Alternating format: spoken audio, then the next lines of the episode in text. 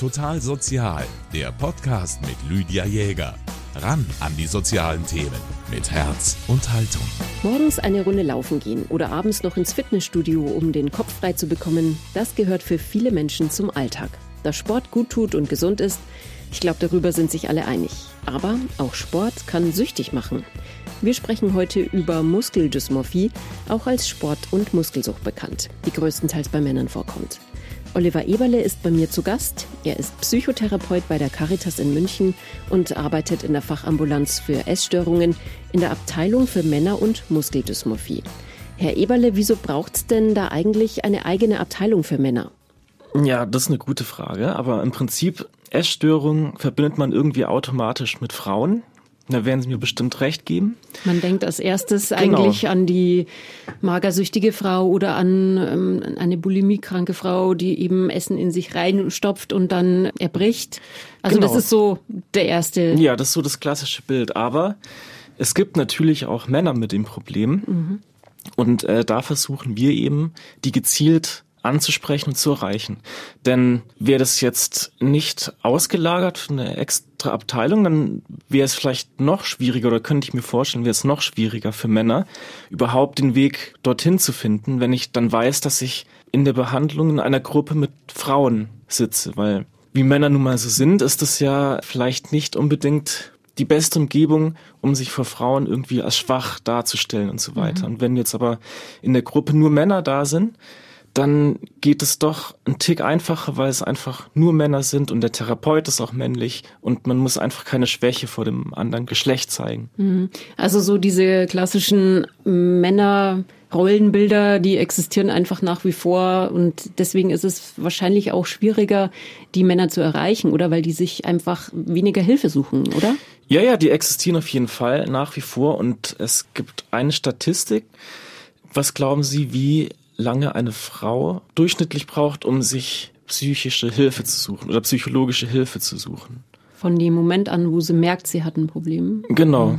Würde ich mal schätzen. Also wenn eine Frau, glaube ich, wirklich das bemerkt, irgendetwas stimmt nicht, dann dauert es, glaube ich, nicht lange, bis sie sich Hilfe sucht. Ein paar Wochen, Monate vielleicht. Ja, also neun Monate. Mhm. Und jetzt, was glauben Sie, wie lange ein Mann braucht, um sich psychologische Hilfe zu suchen? Jahre bis gar nicht? Ja, also die Statistik sagt 69 Monate. Mhm. Und da sieht man natürlich schon, okay, da ist ein riesiger mhm. Unterschied. Und deshalb mhm. dauert es einfach länger, bis Männer sich da überhaupt informieren, erstens. Und zweitens dann natürlich sich aktiv versuchen und dann den Weg dorthin finden. Das ist ja alles eine riesige Überwindung. Deswegen ist es auch jetzt wichtig mal, dass wir speziell über die Essstörungen, also und Sport- und Muskelsucht bei Männern sprechen. Also wir halten fest, beides gibt es sowohl bei Männern als auch bei Frauen. Also es gibt auch Magersucht und Bulimie bei Männern und es gibt auch Sport- und Muskelsucht bei Frauen, aber Absolut. der Anteil ist einfach ähm, jeweils geringer beziehungsweise höher. Ne? Genau. Und da Sie selber gesagt haben, die Männer erreichen wir einfach schwieriger, die suchen sich ähm, seltener Hilfe oder teilweise auch gar nicht, ist es einfach wichtig, dass wir heute mal über dieses Thema sprechen und wir konzentrieren uns jetzt einfach heute auf die Sport- und Muskelsucht bei Männern. Ja, können wir gerne machen. Mhm. Ähm, was versteht man denn unter der Muskeldysmorphie? Also so ganz platt ausgedrückt versteht man darunter, ich gehe zum Sport als ich nehme jetzt mal, also junger Mann zwischen 12 und 17, da entwickelt sich das so langsam.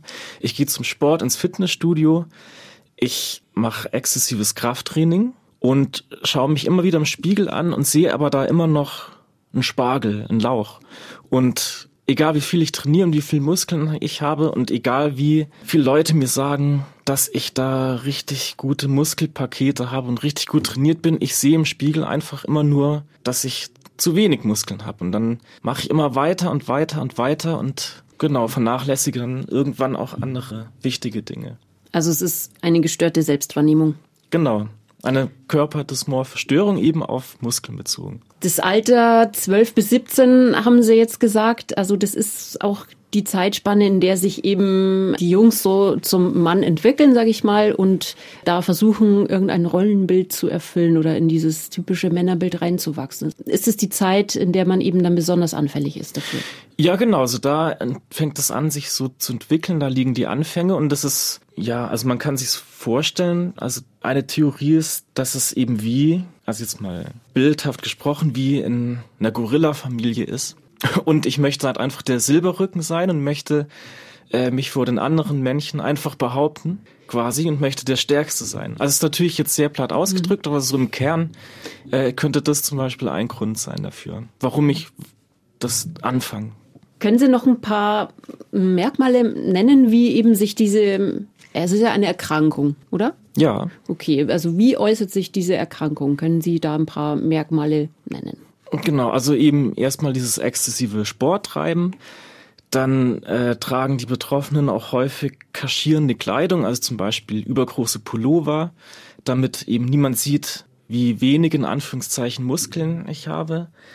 Die Betroffenen schauen sich sehr oft im Spiegel an oder wenn sie an einem Schaufenster vorbeigehen, schauen sie so auch immer und gucken und bin ich hier zu dünn oder am Bein zu dick noch äh, und so weiter. Also immer dieses sich selber abchecken, kontrollieren. Genau. Und trotzdem immer nie zufrieden sein. Genau. Dann restriktives Essverhalten. Also es ist dann teilweise so, dass die Betroffenen sich am Sonntagabend für die ganze Woche ihre Nahrung zubereiten, das dann einfrieren, aber auch richtig abportionieren und dann zu gewissen Uhrzeiten essen. Also so sieben Mal am Tag um 12.35 Uhr, um 13.47 Uhr, jetzt mal ganz platt gesagt. Und ähm, dann auch immer die gleiche Menge. Und wenn ich das dann mal ausfallen lasse, so eine Nahrungseinnahme, dann, dann werde ich schon ganz nervös. Mhm. Und diese sieben, acht Mahlzeiten, die müssen einfach da eingenommen werden, sonst macht mich das irgendwie innerlich fertig. Dann ein weiterer Punkt ist, dass ich die soziale Komponente irgendwie vernachlässige. Mhm. Also ich gehe wirklich zweimal am Tag ins Fitnessstudio, sechsmal die Woche. Ja, da bleibt dann nicht mehr viel Zeit übrig für soziale Kontakte. Nicht, ja, genau. Und ähm, also ich mache viel weniger mit Freunden. Wenn ich einen Partner oder eine Partnerin habe, dann wird die auch vernachlässigt.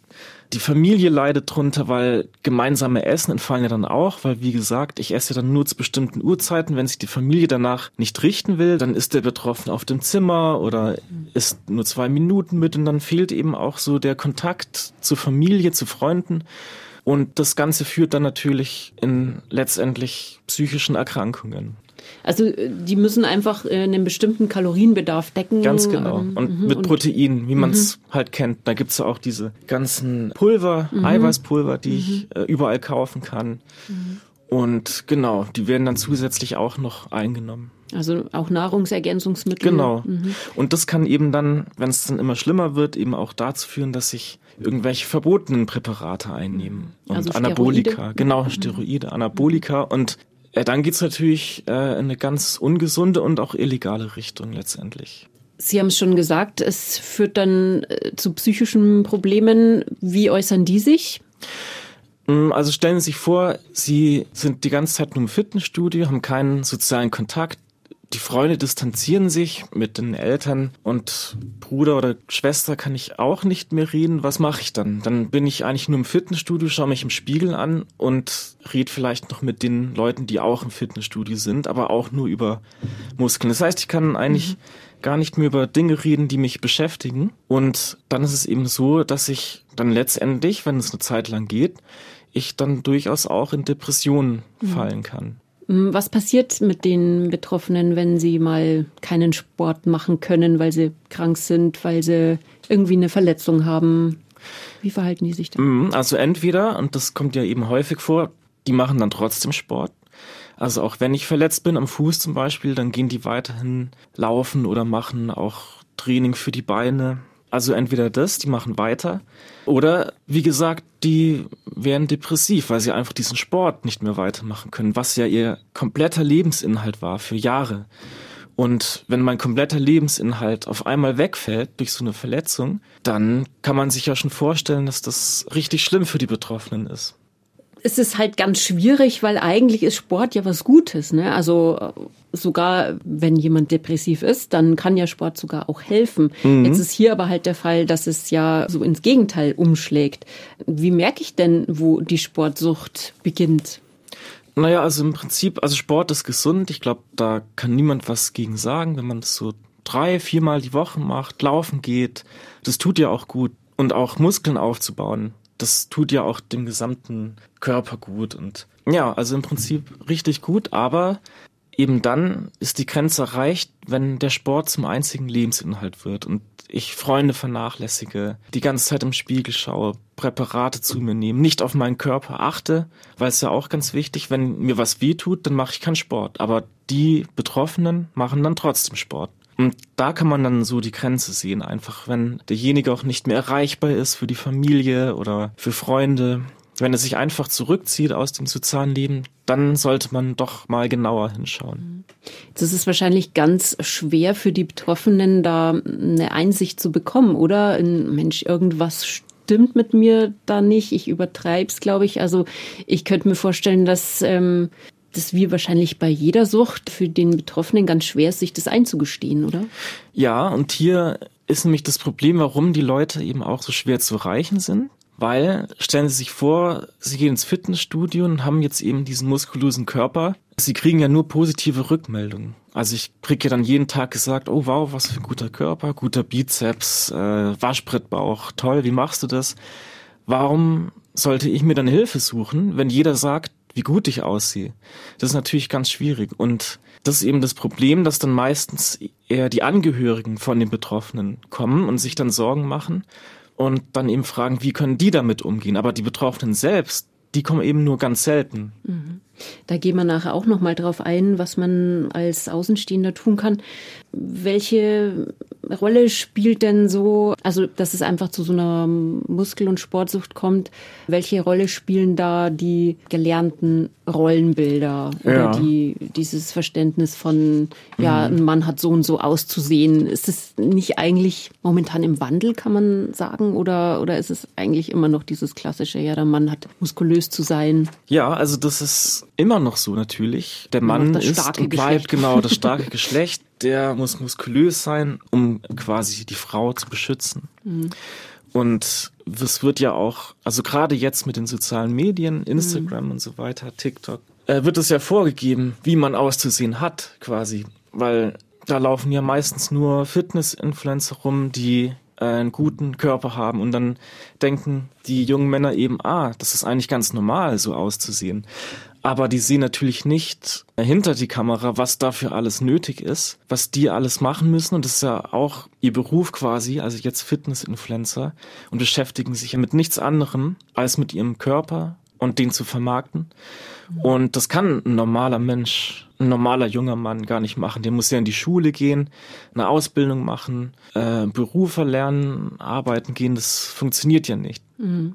Also die sozialen Medien mm, vermitteln einfach da ein Bild, das nicht der Realität entspricht. Werbung hat ja schon immer so das Schönheitsideal geprägt, aber würden Sie sagen, dass sich die Problematik schon verschärft hat durch die sozialen Medien? Mm, ja, würde ich schon sagen. Also das Ganze hat ja in den USA angefangen, in den 70ern oder Ende der 70er und 80er. Arnold Schwarzenegger als Beispiel. Und da sind die ganzen Fitnessstudios dann aus dem Boden geschossen und das kam ja dann eben auch nach Europa, aber natürlich, wie es so ist, immer ein bisschen später. Und genau, das hat natürlich auch dazu beigetragen, dass das einfach so ein Hype ist und eben durch die sozialen Medien eben noch verstärkt wird, weil da kann ich ja, egal wo ich bin auf der Welt, kann ich mir immer Leute anschauen, wie die gerade aussehen, was die machen und ich komme da quasi gar nicht vorbei. Also früher bei Zeitschriften, die konnte ich mir halt nicht kaufen oder dran vorbeigehen. Aber wenn ich halt jetzt im Internet bin, dann sehe ich ja überall, wo ich hinklicke, sehe ich ja Männer, wie die aussehen mit ihren perfekten Körpern. Die haben schon gesagt, bei 12- bis 17-Jährigen geht es oft so los. Wann kommen die dann zu Ihnen oder wie läuft es dann ab?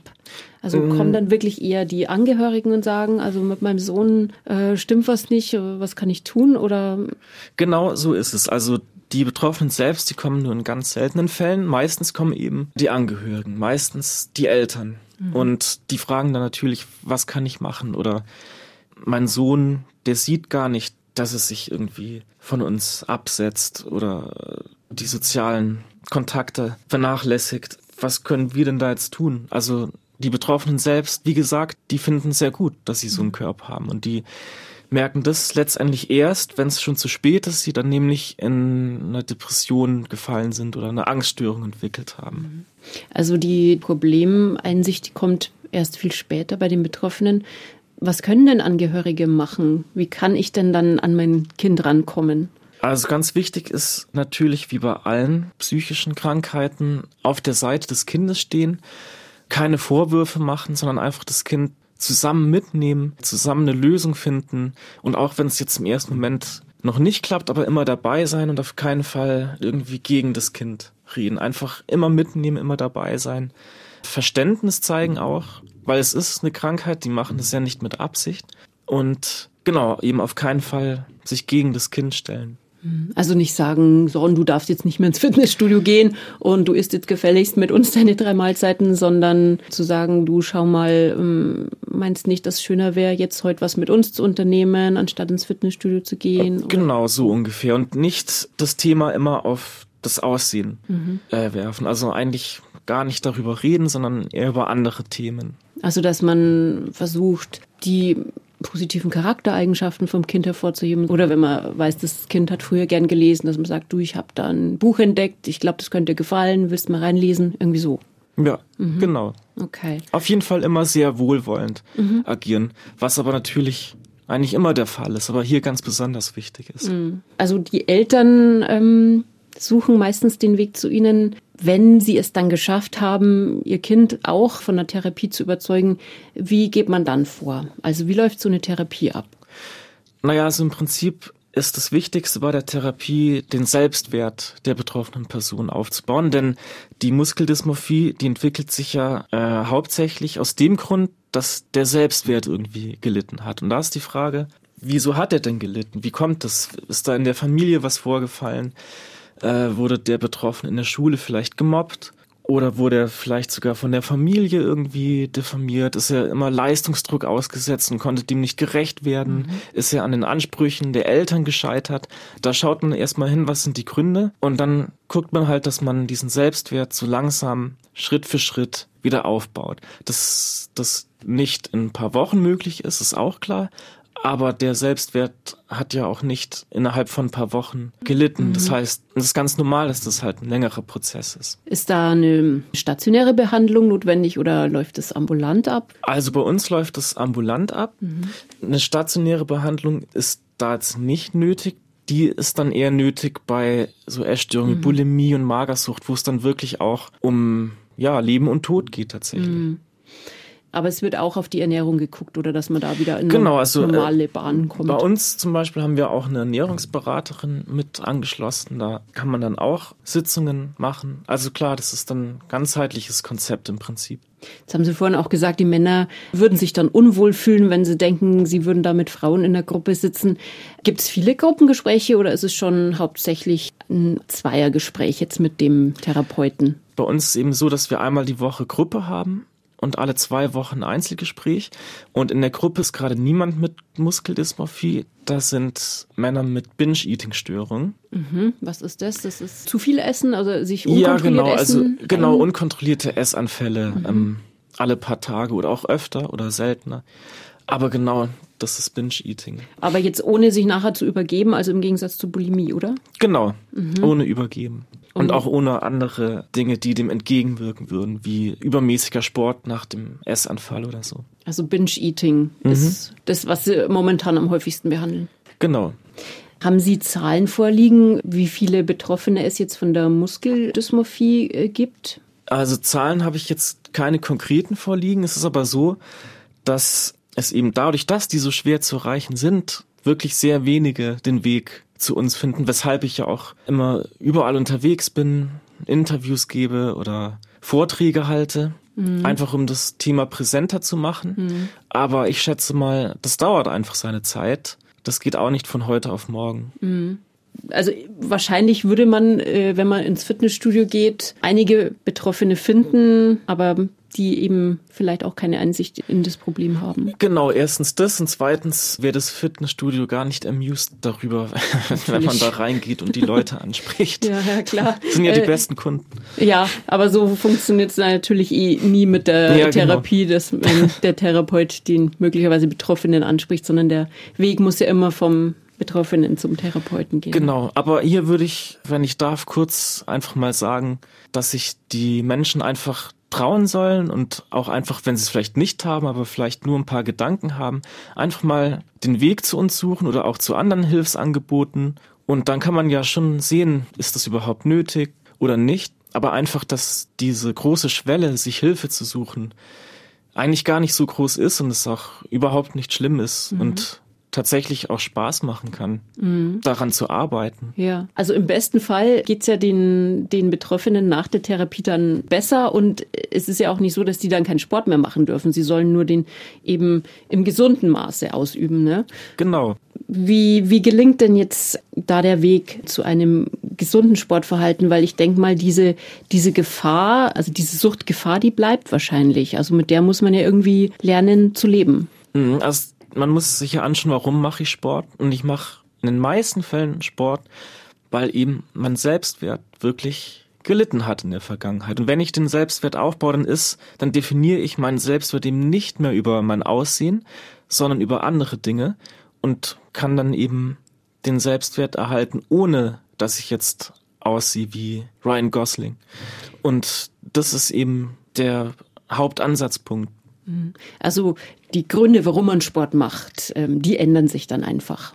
Genau, dann mache ich vielleicht Sport, weil es mir einfach gut tut, weil ich den Kopf frei kriegen will, weil ich meine Grundmuskulatur einfach stärken möchte. Das sind dann die Gründe, aber nicht, dass ich der muskulöseste Typ auf dem Pausenhof bin. Mhm. Das habe ich ja dann nicht mehr nötig. Ja, man lernt auch, sich selber realistisch wahrzunehmen, oder? Ja, genau. Also eine gesunde Selbsteinschätzung mhm. einfach. Und aber dann auch zu sehen, dass ich eben nicht muskulös sein muss, sondern auch ein bisschen weniger oder vielleicht auch ein bisschen ähm, Speck irgendwo. Das macht im Prinzip ja nichts. Mhm. Das macht mir eben dann nur was, wenn ich mm, mein Selbstwert über den Körper definiere. Mhm.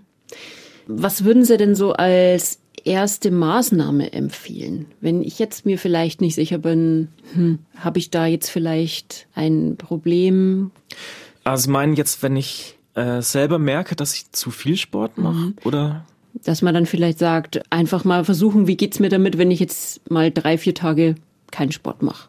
Naja, also das können Sie machen oder ähm, Sie können einfach mal statt eben mal zwei Stunden ins Fitnessstudio zu gehen, treffe ich mich mal aktiv in der Zeit mit Freunden und sehe dann, ob ich das genießen kann mhm. oder nicht. Und wenn ich das nicht genießen kann und die ganze Zeit dran denke, oh Mann, ich könnte jetzt im Fitnessstudio sein, dann könnte man mal anfangen, sich Gedanken zu machen. Mhm.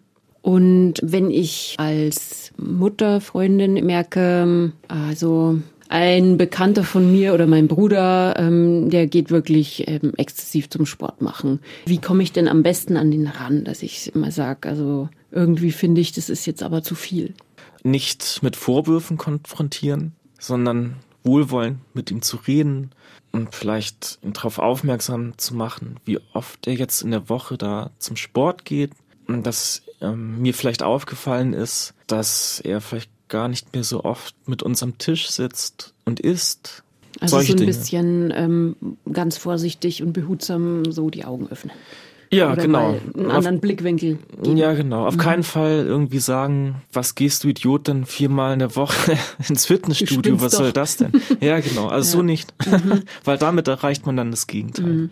Was muss denn oder was kann man denn eigentlich im Vorfeld vielleicht auch gesellschaftlich ändern, um diesen, zum einen diese, dieses Männerbild, diese Rollenerwartung, diesen Druck, den die Jugendlichen dann haben, was kann denn da im Vorfeld schon in der Schule passieren, in der Gesellschaft? Was sollte sich da ändern? Wie kann man Prävention einfach da betreiben? Mhm. Also es sollte sich ändern, dass zum Beispiel in den sozialen Medien viel mehr eben über die andere Seite berichtet wird, eben nicht nur Fitness-Influencer und wie kriege ich meinen Traumkörper, sondern dass es dann auf der entgegengesetzten Seite eben auch Leute gibt, die die Gefahren von dem Ganzen aufzeigen.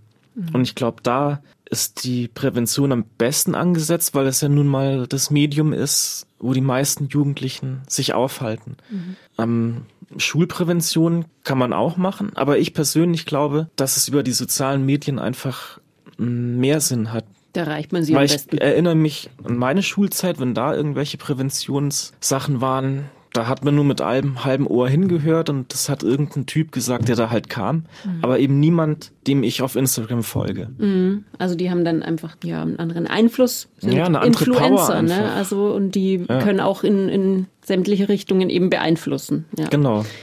Also die beste Prävention an sich ist natürlich erst gar nicht dazu kommen lassen, dass der Selbstwert von meinem Kind irgendwie niedrig ist. Aber das ist ja nun mal nicht so einfach. Ja, aber auch solche, solche Ausdrücke wie, ähm, das sage ich jetzt zwar nicht, aber äh, in Indianer kennt keinen Schmerz oder solche Sachen, habe ich eben auch gehört, dass sowas einfach auch irgendwie hängen bleibt und dann äh, wird ein Junge so groß, dass er sich denkt, ja, ich darf keine Schwächen zeigen, ich darf keinen Schmerz empfinden und ich darf ihn schon gar nicht zeigen. Ja, ja, ganz genau. Das sind so ähm, typische Sätze wie eben Indianer kennt keinen Schmerz oder ähm, jetzt stell dich doch nicht so an. Also es sind alles so Sätze, die, also in der Psychologie, in der tiefen Psychologie nennen wir das Introjekte.